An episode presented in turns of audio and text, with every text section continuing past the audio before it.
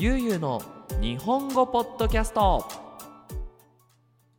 はい皆さんこんにちは。ゆうの日本語ポッドキャストのお時間です。皆さん元気にしていますでしょうか？今日は2023年1月20日です。あと2日でね陰暦の国はお正月ですね。1月22日が確かお正月だったと思います。あのー僕のプライベートレッスンを受けてくれているあの韓国の学生の方がですねあの旧正月について、あの教えてくれましてあのなんかね、えーその方は、えっと、スーパーでねいろいろ買い物をしてお料理を作ったり、あの家族と美味しいご飯を食べに行くなんてお話をしてくれました。なんかね素敵だなって思ったのがあのお正月がある国ねこのあ今年もお正月がやってきたな家族と過ごさなきゃまあ過ごさなきゃじゃないねなんか過ごせるなっていう風に思えるなんかそんなね温かい気持ちって世界どこでも同じなんだなってすごく嬉しい気持ちになりましたはい。えー、と、そんなね、今日この頃なんですが、えー今日はですね、YouTube にリクエストがあったテーマについてお話ししようと思います。テーマは、アイデンティティ、自分らしさです。あのー多分ね、このコメントをくれたってことは、なんか自分らしさ、自分のオリジナリティがないな、なんか自分に自信がないなっていう風にね、悩んでるからなのかなと思います。はい。えー、っとですね、まあ僕自身も、あのーどうなんだろう、みんなにどう映っているかはわからないんだけど、あの、すごくね、自分に自信がない人間でした。今はそんなことはないんだけどあの特にねすごくアイデンティティとか自分らしさにコンプレックスがあるあの若い時代を過ごしていましたうんあのね答えから言うと、えっと、3つのポイントが抑えられればアイデンティティで悩む必要はないかなと思います。1つ目は自分らしさって探すものじゃないってこと。なんか自分らしさ自分のオリジナリティって何だろうって探したって見つからないよ。うん。じゃあどうすればいいのか。2つ目。えーと誰かに認められて気づくもの。自分らしさとかアイデンティティってきっと自分で見つけるものじゃなくて他の人があなたはこういう人だよねってこう認めてくれる。ねそこで初めて生まれるものなのかなって思います。そして3つ目。他人と比べることじゃない。これ当たり前なんだけどそれが難しいっていうのは本当に痛いほどよくわかる。うん。だけどその例えば自分はあの明るい人間だ。でもあの人の方がもっと明るいとかあ自分は友達に比べてすごく頑張れない人間だとか比べるものじゃないっていうことですね。はい。この3つが抑えられればあのーアイデンティティで悩む必要はないのかなって思います。で、えー、とこれからね詳しくえーとまあ、アイデンティティを考える前にあの気をつけた方がいいことを2つそしてあの今日からできるアイデンティティを見つけるための、えー、と3つのステップっていうのを紹介したいなと思います。あのーかなりねあの悩んでると思って急遽あんまり準備もせずに話しているのでもしかすると途中でねいろんな話をして話のこう要点っていうかなポイントが分かりにくくなっちゃうかもしれないんですができるだけ分かりやすく皆さんに伝えたいと思います。ということで最後まで聞いていってくれたら嬉しいです。今日もよろしくお願いします。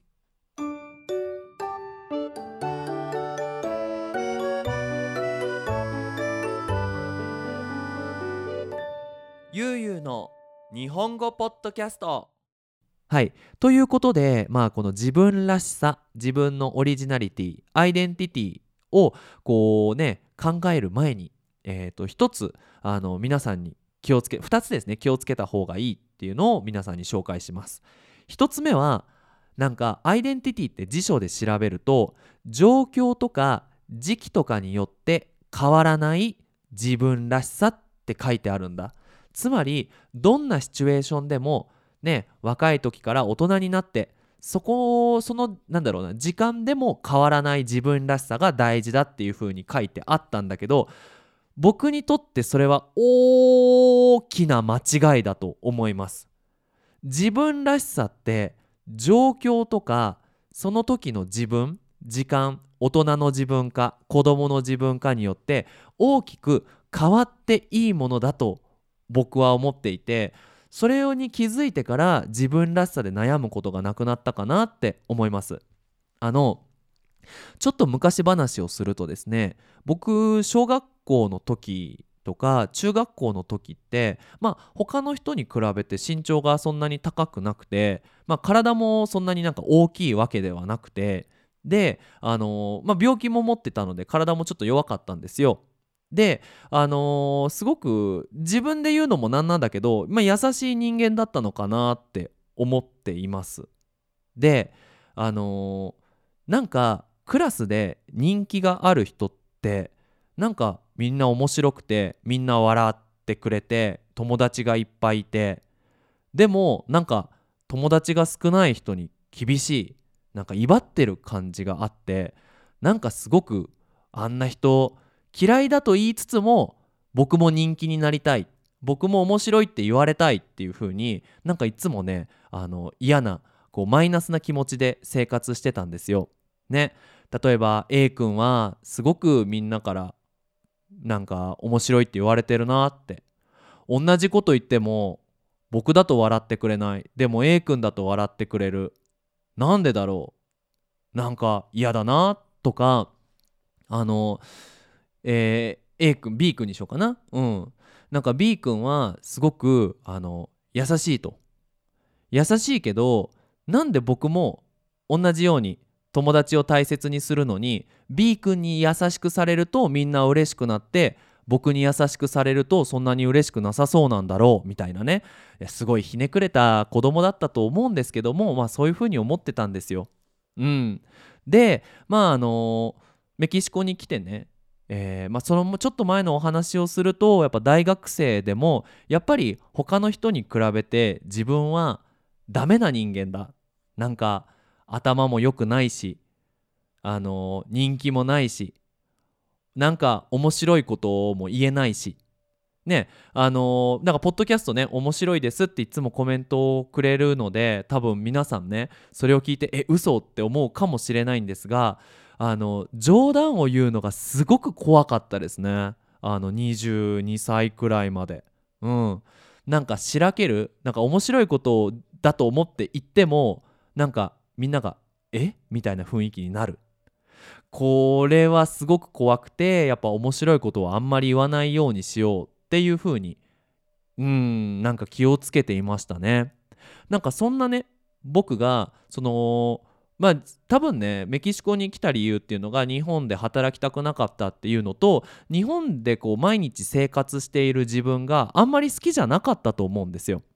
ね多分皆さんこう僕の話を聞いてなんかユうスケって友達になりたくないな暗い人間だなっていう風なイメージを持ったと思うんですけどそれは僕が一番ねあの感じていて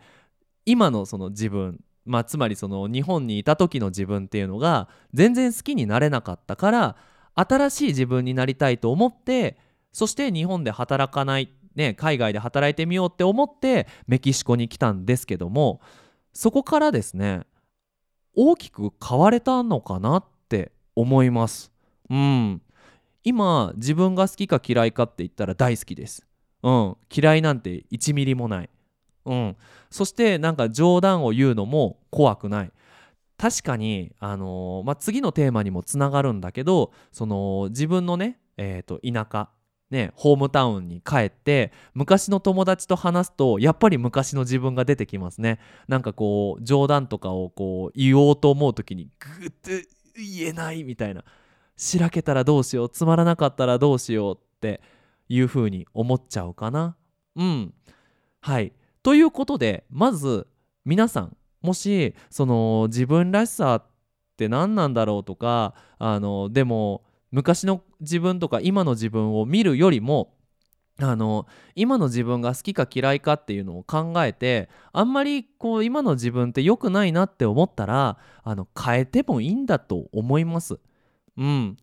あの状況が変われば自分のアイデンティティも変わっちゃっていいと思う。ねなんか昔の自分はこんなだったのに今の自分はこんなに明るくなって恥ずかしいなんて思わないでなりたい自分になればいいと思います。はい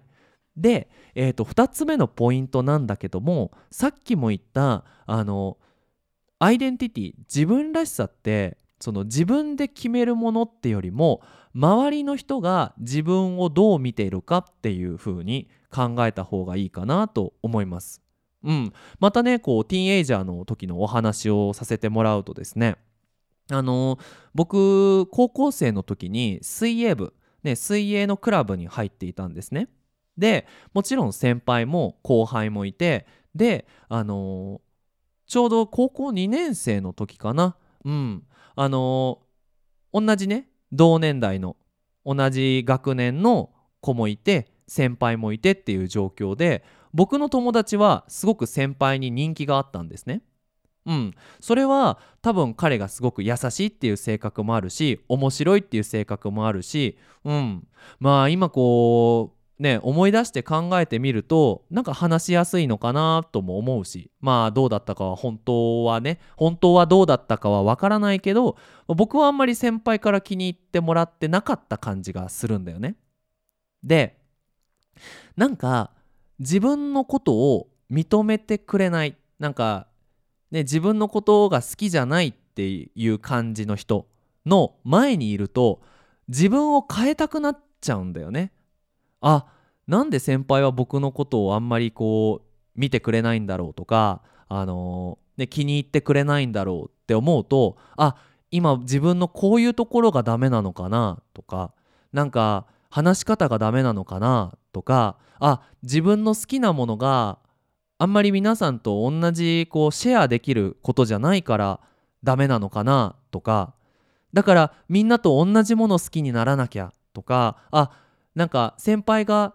気に入ってくれるような話し方をしなきゃっていう風に思っちゃうんだよね。うん、まあ正直こう高校生とか中学生とかねティーンエイジャーの時ってなかなか自分のいるところを変えることができないよね。例えばね高校生だったら3年間ね同じ高校にほとんどね同じ高校に行かなきゃいけないしあのー、ねクラブに入ったら3年間ね同じところでやらなきゃいけないしね、あの皆さんこのポッドキャストを聞いてくれている皆さんがいる国で、ね、どういう風な状況なのかはよくわからないけどなんか気に入ってもらわないと自分に自信がなくて自分を変えようとしちゃうこれが多分問題なのかなって今大人になってからね思います。うん、なのでこうイメージとしてはあのいいアイデンティティをくれる人と一緒にいるのが一番いいのかなって思います。はい、正直この YouTube じゃないポッドキャストをやってね本当に皆さんすごくポジティブなコメントをいっぱいくれる。うん、であの、まあ、それによって今の私があるこれを続けていこうっていう私がある。うん、なあのなんだろうなこう皆さんがね「ゆうゆって声がいい」とか「ゆうゆの話面白い」って言ってくれるこれがあるから私の今の自分が好きでいられる。でもしこういう僕がねポッドキャストをやってこう悪いコメントばっかり「なんだよ全然話面白くねえのに何ポッドキャストなんか撮ってんだよ」っていうコメントがあったらやめればいいんだよね。うん、そういう風にね特にこう今のシチュエーションが変えやすい人なんかはあの今いるところで気に入られるっていうよりも自分のことを気に入ってくれるところに行けばいいのかなって思います。はい。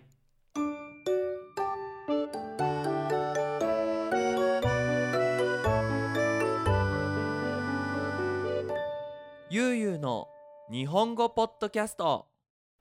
はい。えーとね、最後のポイントになりますがこの3つのポイントを押さえればこう自分らしさとかあのアイデンティティのことで悩まなくなるのかなって思います。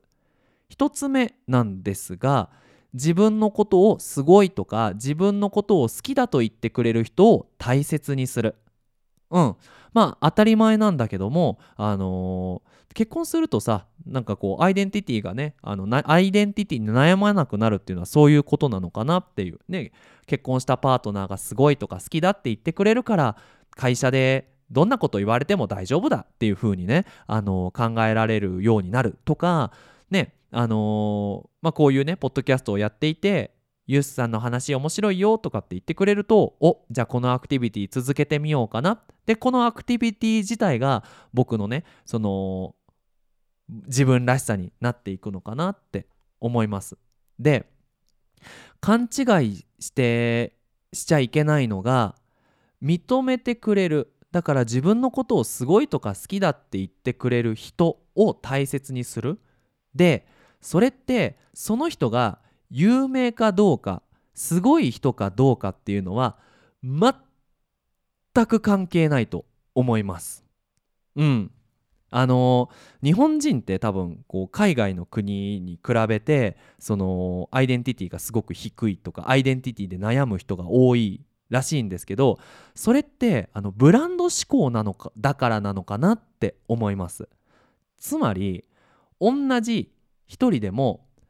例えば、えー、なんだろうなすごいいい仕事をしている人にあなたはすごいって言われたら僕はいい人間だって考えてしまったり僕は有名人だからこう有名人の友達がいてすごいっていうふうに思ってしまう。うん。あの僕自身もその大学生の時に自分に本当に自信がなくてなんでかっていうとその、まあ、僕がいるね大学っていうのがそんなに有名じゃなかったっていうのが一つとそのまあ有名な会社に入れなかったっていうのであなんか僕意味のない人間なんだなって思ってしまった。でも実は友達で「ゆうすけってすごい」って言ってくれた人もいたし特に家族なんかはうちの息子が一番だってあの言ってくれたりねしてくれたわけなんだけど別に家族にすごいって言われるのなんて意味がない。誰か有名な人にユうスケがすごいって言われなきゃダメだっていう風に思ってたんだと思うんだ。うんそうなってくると一生かかってもあの自分らしさでこう悩むん？一生かかっても悩まなくなるってことはない、うん、つまり一生悩み続けることになると思う、うん、だから今まあこのポッドキャストを聞きながらね、うん、自分の周りでねえっ、ー、と何々さんって面白いねとか何々さんのこと大好きって言ってくれる人をイメージしてください。うん、ちょっと思い出してほしい。で、その人をとにかく大切にする。あの、もう世界中からすごいって言われることは不可能なわけよ。どんなに人気がある俳優だってどんなにこう権力パワーがある、ね、大統領だってその人のことが嫌いだっていう風に攻撃する人は絶対いるわけよね。僕だってそうだよきっと。あのー、こういうポッドキャストに中にいるとあんまり攻撃はされないけどじゃあ他のとこに行くと多分ユうスケってダメな人間だっていう風に言ってくる人は絶対いるんだ。しょうがないんだ。うん。だったらあのそういう人を見ずにこう今ねこのポッドキャストを聞いてくれている皆さんを大切にねあのー、しなきゃいけないかなって思います。うん、そう。まあこうねこういっぱいこういろんな人が聞いてくれるポッドキャストでこういうことを言うのは違うのかもしれないけど数も関係ない。うん。一人でもいいから。ね。でその人と楽しく生活することが一番大事よ。うん。どうしてもやっぱねより強くよりたくさんって考えちゃうけど違う。と思います。はい。そして、えー、と2つ目。真似から始めたっていいんじゃないかっていうお話です。あのなりたい自分がわからない人は自分が好きな人を真似すればいいのかなって思います。なんか誰かの真似をすることって全然自分らしさじゃないじゃんダサいじゃんって思うと思うんですよだけどそんなこと僕はないのかなって思いますうんなんで僕が漫画とかアニメとかが大好きかっていうとかっこいい人がいっぱいいるんだよね。うん。あこの漫画の主人公みたいに僕もなりたいとかあこのキャラクターみたいに困ってる時にこう笑ってみたいとかっていう風にこう真似したいことをいっぱい探して実際に真似してみたらいいのかなって思います実際に僕もそれをやってるうんよく言うのがなんか生きててかっこ悪い自分じゃ嫌なんですよ。かっこよくなりたい。でかっこよくなるためにはあのー、漫画の主人公ぐらいそのちょっとぶっ飛ぶってわかるかな遠いところにいるような人にならなきゃいけないと。でそれって真似するところから始めてだんだん自分のオリジナルになるのかなって思うのでうんぜひぜひこれからねあのー、まず自分らしさがわからないっていう人はあのー、なりたい自分を探すのがいいのかなって思います。それは自分の好きな人を探せばいい。それは それはばっかりでごめんね。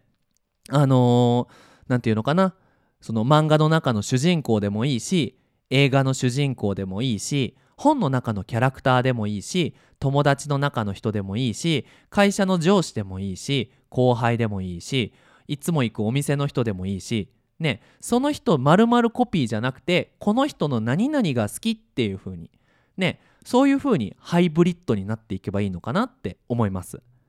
例えばあの僕のなりたい自分ね、えー、誰だろうな、うん、まずはあのニディアさんのお母さん。ニディアさんのお母さんめちゃめちゃあの何て言うのかな人と話す時にすごく気持ちよく話せる。ニコニコしてるしあの何、て言うのかな自分勝手にならないでその相手が楽しくなるようにお話ができる。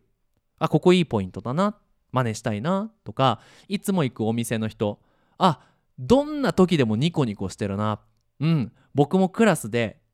できるかどうかはわからないけどできるだけニコニコしていたいなとか。ああのー、なんだろうな。んちょっとパッと思いつかないけどそうだな。えっ、ー、とある漫画のねキャラクターで。えっ、ー、と学生に紹介した漫画でいくとあのー、あれだカペタっていうねあの F1 の漫画があるんだけどどんな時でもその諦めない。ストラテジーを考えるっていうこのなんだろうなスタイルかっこいいな。僕がどんなにその状況が大変でもそのストラテジーを考えてる俺かっこいいなやってみようっていう風にやればいいのかなって思います。はい。そして最後なんだけど昔の自分も大切にするっていうポイントですね。あのやっぱ人間だからさ恥ずかしい思い出とかダメだった時の自分って絶対あるんだよ。僕もめちゃめちゃもうそれしかないぐらい恥ずかしい思い出がいっぱいあるんだけどでもそんな自分もあの見てってあの今こんな風に頑張ってるからさあのかっこいい自分になれてるからうんあの大丈夫だよっていう風にね。そのかっこ悪いながらも生活し続けてくれたから今の自分があるって思うとさなんか生き続けてくれてありがとうって思うじゃん。ねもし今すごく辛くてなんかああもうどうにもならないなって思ってもこのね僕のやあのおすすめした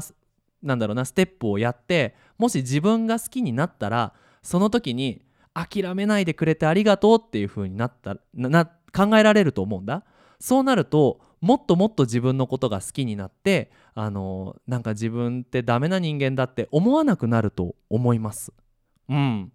あの本当にね劣等感。自分は他の人と比べてダメだってすごくこう感じていた子供時代だったのでなおさらねあのそれは今大事だなって思うしこのコメントをくださった方がねあの、まあ、そういうふうにすごく悩んでるなって思うと他人事なんかじ他の人のことで自分のことじゃないとは思えなくてあの今回ポッドキャストを撮ってみました。いかがだったでしょうか？最後にお知らせをさせてください。ゆうゆの日本語ポッドキャストでは、えー、パトレオンをやっております。1か ,1 ヶ月20ドル。スクリプトがダウンロードできるサポートと、えー、1ヶ月1ドル。リクエストができるサポートがあります。はい。あと YouTube チャンネルもありますのでそちらの方も合わせてよろしくお願いします。ということで皆さん引き続き日本語の勉強頑張ってください。それじゃあまたね。バイバイ。